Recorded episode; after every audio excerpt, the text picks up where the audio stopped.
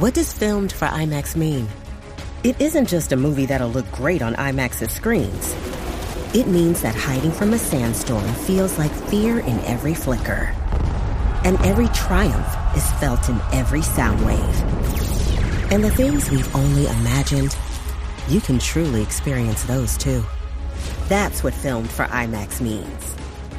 Get tickets to experience Dune Part 2 now and IMAX's exclusive expanded aspect ratio.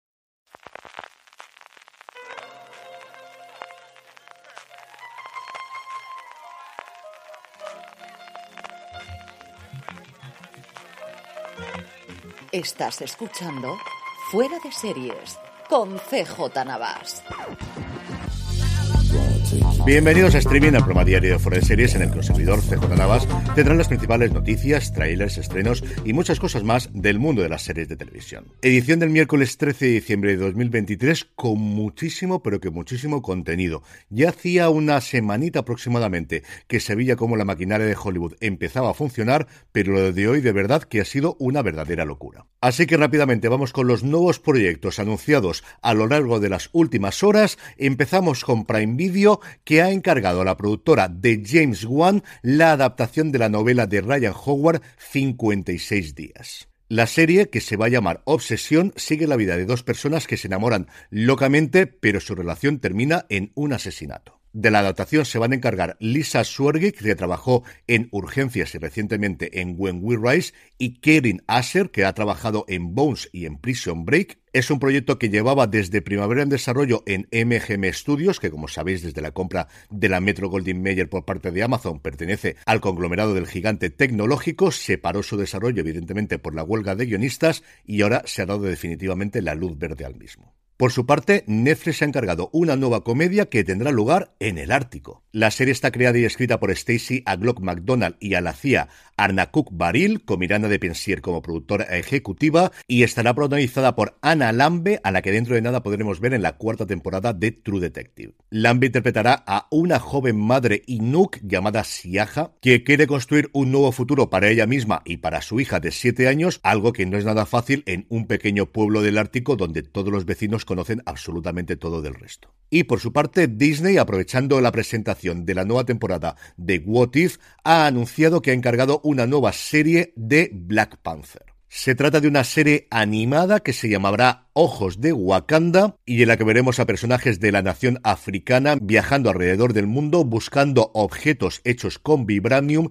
que pueden ser tremendamente peligrosos si están en malas manos. En cuanto a fichajes, la cosa aquí tampoco está nada quieta. Tom Pelfrey, el actor de Mank, se une a la nueva producción todavía sin título de Brad Engelsby, el creador de Mero Fistown, para la HBO. Pelfrey es así el segundo fichaje después del de Mark Ruffalo, que estaba confirmado desde el principio, para esta serie que seguirá a miembros de una fuerza especial del FBI y los criminales que están intentando cazar. Y el otro fichaje es el de Charlotte Gainsbourg, que va a reemplazar a Camille Cotin en la nueva serie de los Sherman Paladino Etual. Cotin, o Cotin, si queréis la pronunciación francesa, ha tenido que dejar el proyecto por problemas de agenda. Gainsbourg se une así a distintos actores que ya trabajaron con los Sherman Paladino en la maravillosa señora Maisel, como Luke Kirby o Gideon Glick, además de a Simon Cowell, Lou Delange o David Álvarez, o David Álvarez, no sé exactamente cómo querrá este buen hombre que le pronunciemos su nombre y apellido, en esta serie que se desarrolla entre Nueva York y París y que sigue al cuerpo de baile y el personal artístico de dos compañías de ballet conocidas en el mundo entero que deciden intercambiar sus principales estrellas para intentar salvar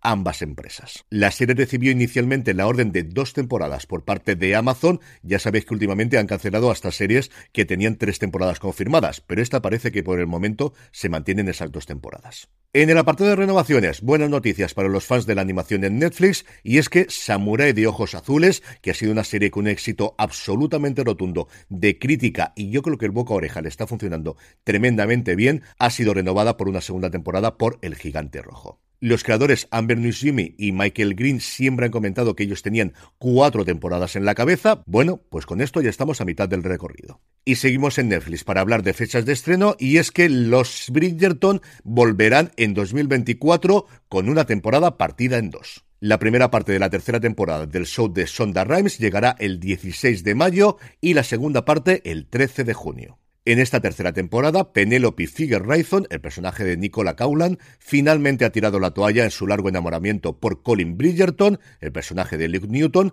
tras escuchar las palabras despectivas que hizo sobre ella en la segunda temporada. Sin embargo, ha decidido que es la hora de encontrar un marido, preferiblemente uno que le dé independencia lejos de su madre y de sus hermanas. Pero, debido a su falta de confianza, los intentos de Penelope por triunfar en el mercado nupcial fracasan estrepitosamente. Mientras tanto, Colin ha vuelto de sus vacaciones de verano con un nuevo look y con serios aires de galán. Pero su corazón se rompe cuando descubre que Penélope, la única persona que siempre le ha querido, tal y como es, ahora le da la espalda.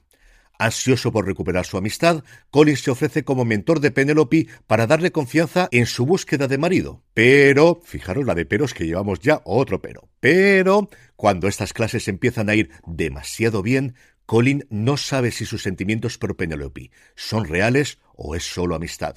Ocho nuevos episodios, como os digo, separados en dos entregas. Una nueva temporada, por cierto, que cambia de showrunner y es que Jess Brownell es la que se va a encargar de esta tercera temporada. Por su parte, Sky Showtime ha confirmado que el próximo 22 de febrero podremos ver en España Ted, la serie precuela de las películas de Seth MacFarlane. La serie transcurre en 1993, cuando los días de gloria del oso Ted han quedado atrás. Ahora vive en su localidad natal, en Framingham, Massachusetts, con su mejor amigo de 16 años, John Bennett, los padres de Estes, Matty y Susan, y su prima Blair, Puede que Ted sea una pésima influencia para John, pero también es un amigo fiel, siempre dispuesto a darlo todo. En el elenco tenemos a Max Bucholder como John Bennett, a Scott Grimes y a Lana Ubach como sus padres, Matty y Susan, y a Georgia Wingham como la prima Blair. Y la emisión es un tanto extraña porque ese jueves 22 de febrero podremos ver los cuatro primeros episodios, pero para ver los tres restantes habrá que esperar al jueves 11 de abril. Y por último, Apple TV Plus ha confirmado que será el 20 de marzo del año que viene cuando podamos ver Palm Royal. Basada libremente en la novela Mr. and Mrs. American Pie de Juliette McDaniel, Palm Royal está escrita, producida y dirigida por Avis Silvia y ha sido producida por Jamie Lemons, Laura Dern y Kristen Wiig, dos de las actrices principales de la ficción. Kristen Wiig es la protagonista, Laura Dern es una de las principales secundarias, en un elenco que además incluye a Agarraros, Alison Janney, Ricky Martin, Josh Lucas, Leslie Bibb, Amber Chandler Robinson, Mindy Cohn, Julia Duffy, Kaya Gerbet, Bruce Dern y Carol Burnett. Palm Royal es una historia de perdedores que sigue a Maxine Simmons, el personaje de Kristen Wiig, en su intento por entrar en la alta sociedad de Palm Beach. Mientras Maxine intenta cruzar esa línea impermeable entre la gente de a pie y la gente bien, Palm Royal se hace la misma pregunta que aún nos desconcierta a día de hoy. ¿Cuánto de ti mismo estás dispuesto a sacrificar para llegar a tener lo que otros tienen? Y por último, Movistar Plus ha anunciado que el próximo martes 19 de diciembre estrenará la segunda temporada de Domina. Serán ocho episodios, cada martes tendremos uno nuevo. En esta segunda temporada nos trasladamos al año 19 después de Cristo, con Augusto y Livia de regreso en Roma tras haber pasado tres años en las provincias del este. Volveremos a tener a Cassia Smutliak y a Matthew McNulty. Volveremos a tener en el reparto a Claire Forlani y a Isabella Rossellini. La primera temporada de Domina la tenéis ya disponible completa en Movistar Plus y el martes 19 de diciembre es el estreno de la segunda temporada. Y terminamos el bloque de noticias, como suele ser habitual, con noticias de industria. Warner Bros. Discovery tiene un nuevo partner que es Spotify. El acuerdo firmado va a hacer que Spotify se encargue de alojar y monetizar distintos podcasts producidos por Warner Bros. Discovery, entre ellos programas políticos de la CNN como los que presentan Anderson Cooper y Andy Cornish, o, lo que es bastante más interesante para nosotros, el grueso de los podcasts oficiales de sus distintas producciones, empezando por el podcast oficial de Juego de Tronos, La Casa del Dragón. Este acuerdo se une así al que ya tenían previamente con Spotify para desarrollar audioseries con los personajes de DC y como curiosidad van a alojarlos en la misma plataforma en la que alojamos desde hace un año ya todos los programas de fuera de series que es Megafon. Y pasando a España, Vodafone ha renovado su acuerdo con HBO Max hasta diciembre del 2026, eso sí, sin exclusividad. Así al menos informa The Objective, que recalca este último punto. Es la primera vez desde que llegaron al primer acuerdo de distribución Vodafone con HBO, hace ocho años, cuando todavía era HBO España, en el que la compañía telefónica no tendrá exclusividad, lo cual abre una ventana para que se incorpore rápidamente tanto en Orange como en Movistar, y yo entiendo que también en Apple TV y en Prime Video. De hacerse esta integración. Yo creo que no va a llegar antes del desembarco de Max en 2024. Todavía no conocemos nada de la fecha y fijaros las fechas a las que estamos. Anunciaron que era a primeros del 2024, pero primero se puede ir a abril-mayo perfectamente. Veremos si sale alguna noticia las próximas fechas o, como os digo, yo creo que será algo interesante de cara al lanzamiento de Max en nuestro país. En el apartado de vídeos y trailers, antes os hablaba de su renovación por la segunda temporada, Netflix ha decidido poner el primer episodio de Samurai de Ojos Azules completo gratuitamente en su canal de YouTube. Así que si hasta ahora no habéis visto ningún episodio, ahora ya sí que no tenéis ninguna excusa. Por su parte, Movistar Plus ha colgado un vídeo de nueve minutos extracto de Matar al Presidente del primer episodio de esta serie documental maravillosa, de la que yo os avanzo que hemos podido conversar con su director Juan Francisco Bellón y un servidor, una entrevista que pronto tendréis disponible, si no lo está ya, en gran angular de fuera de series. Y por último, HBO ha mostrado un avance de su nuevo documental llamado Time Bomb Y2K, es decir, la bomba del tiempo del año 2000, que analizará las psicosis que teníamos a finales del siglo pasado con la problemática de los ordenadores y tantas, tantas otras cosas, y explorará cómo la vida moderna ha cambiado drásticamente gracias a la revolución digital. El estreno el próximo 30 de diciembre. Y vamos ya con los estrenos de hoy, pero antes una pequeña pausa. Survivor 46 is here, and so is On Fire, the only official Survivor podcast. And we have a twist this season. The winner of Survivor 45, Dee Adaris, will be joining us every week. We're going behind the scenes of the biggest moments, the how and the why things happen, and the strategy and analysis you can only get from someone like me, a Survivor winner. Listen to On Fire, the official Survivor podcast, wherever you get your podcast. This episode is brought to you by Paramount Plus. Get in, loser! Mean Girls is now streaming on Paramount Plus. Join Katie Heron as she meets the plastics and Tina Fey's new twist on the modern classic. Get ready for more of the rumors, backstabbing, and jokes you loved from the original movie with some fetch surprises. Rated PG 13. Wear pink and head to ParamountPlus.com to try it free. Hey, it's Kaylee Cuoco for Priceline. Ready to go to your happy place for a happy price? Well, why didn't you say so? Just download the Priceline app right now and save up to 60% on hotels. So, whether it's Cousin Kevin's Kazoo concert in Kansas City, go Kevin, or Becky's Bachelorette Bash in Bermuda, you never have to miss a trip ever again. So, download the Priceline app today. Your savings are waiting. Go to your happy place for a happy price. Go to your happy price, Priceline. Estamos ya de vuelta. Hoy, 13 de diciembre, Disney Plus estrena la decimocuarta temporada de Bob's Burgers. Netflix nos trae 1670, una comedia satírica en la que un noble chiflado se enfrenta a pleitos familiares y desacuerdos con los campesinos mientras lucha por ser la persona más famosa de Polonia. Warner Televisión nos trae Juzgado de Guardia, basada en el éxito televisivo de los años 80. Este revival está protagonizado por Melissa Rauch, nuestra queridísima Bernadette de Big Bang, y por John LaRoquette, que retoma el papel que en su momento le proporcionó ni más ni menos que cuatro Emmys, cambiando ahora de ser fiscal a ser abogado de oficio. Y por último, Radio Televisión Española estrena hoy la primera de las dos películas que ha encargado de los misterios de Laura, llamado Laura y el misterio de la novia, que esperó demasiado. Durante las obras de pocería de un inmueble en el centro de Madrid, se encuentra el esqueleto de una mujer que llevaba mucho tiempo sepultada en las galerías subterráneas del edificio. Lo más sorprendente, que lleva puesto un vestido de novia. Cuando una de las vecinas de la casa dice creer saber quién es y por qué murió, también es asesinada. Laura Lebrel tendrá que intervenir para averiguar quién de entre todos los vecinos es el asesino y sin saberlo se encontrará con el criminal más insospechado de toda su carrera. Seguimos como estamos haciendo a lo largo de todo este mes de diciembre con mi top 20 del 2023. Es el turno de hablar del puesto número 13 que es Rapa. Yo al final soy una persona de gustos tremendamente sencillos. Me das una buena serie policial, un buen thriller, con unos personajes interesantes y sobre todo que tengan química entre sí y me tienes totalmente ganado. Eso ya ocurría en la primera temporada de Rampa entre Mónica López y Javier Cámara, pero creo que la segunda temporada es todavía mejor los momentos que ellos comparten comiendo y sobre todo bebiendo vino. Los casos en sí me han gustado mucho más que en la primera temporada. Todo ese mundo del arsenal en Ferrol me parece fascinante. Y luego la incorporación de Tacho para hacer de esta pareja un trío me ha parecido sencillamente brillante.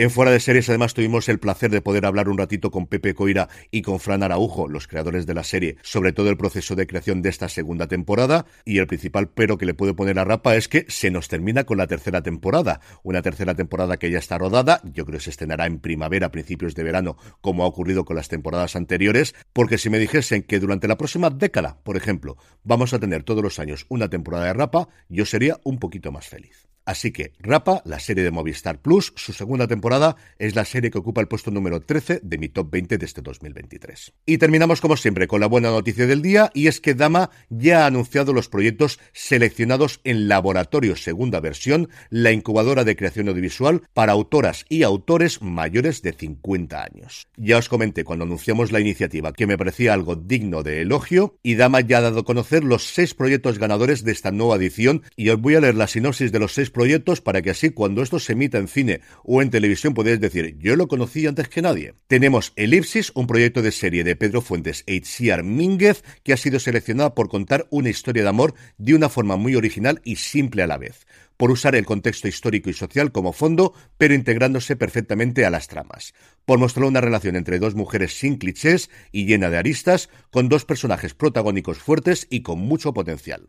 La Piscina, un proyecto de serie de Margarita Melgar, ha sido seleccionada por la alegría, experiencia y sensatez dentro de la locura que respira el proyecto y que las autoras transmiten a través de la trama y los personajes que transitan por esta historia. Los que se quedan, un proyecto de largometraje de Ana Pérez de la Fuente, ha sido seleccionado por la sensibilidad y naturalidad con la que retrata a una joven que se niega a aceptar los caminos marcados para la juventud en el medio rural. Hinojales, un proyecto de largometraje de Dácil Pérez de Guzmán, ha sido seleccionado por proponer una visión de la guerra civil marcada por la solidaridad y la bondad, sustentada en gestos de profunda vinculación con la naturaleza. Pozo Nicolasa, un proyecto de serie de José Antonio Fernández, ha sido seleccionado por ser una propuesta ambiciosa y totalmente inmersiva. Pozo Nicolasa es la mina, los mineros y sus familias, el entorno que los rodeó y una tragedia que aún tiene mucho que enseñarnos a día de hoy nos meterá en los túneles y en las vidas de los hombres que murieron antes de tiempo y de los supervivientes que tienen que seguir viviendo con el estigma y las sospechas de aquellos que necesitan saber qué ocurrió realmente. Y por último, 4XL es un proyecto de serie de Eduardo Torayas y José Manuel Gancedo que ha sido seleccionado por su mirada ácida, destacando y promoviendo la resistencia frente a la discriminación en una sociedad obsesionada con la imagen. Enhorabuena a todos los seleccionados. Me ha alegrado muchísimo que haya cuatro series entre los seis proyectos audiovisuales que hayan sido seleccionados y a seguirle la pista a toda esta gente. Y con esto, y recordando que os paséis por fuera de series.com y también por nuestra tienda, la tienda fuera de series, fuera de series.com para la tienda, que seguro que tenemos algo que os gusta, me despido hasta mañana jueves. Gracias por escucharme como siempre recordad, tened muchísimo cuidado y fuera.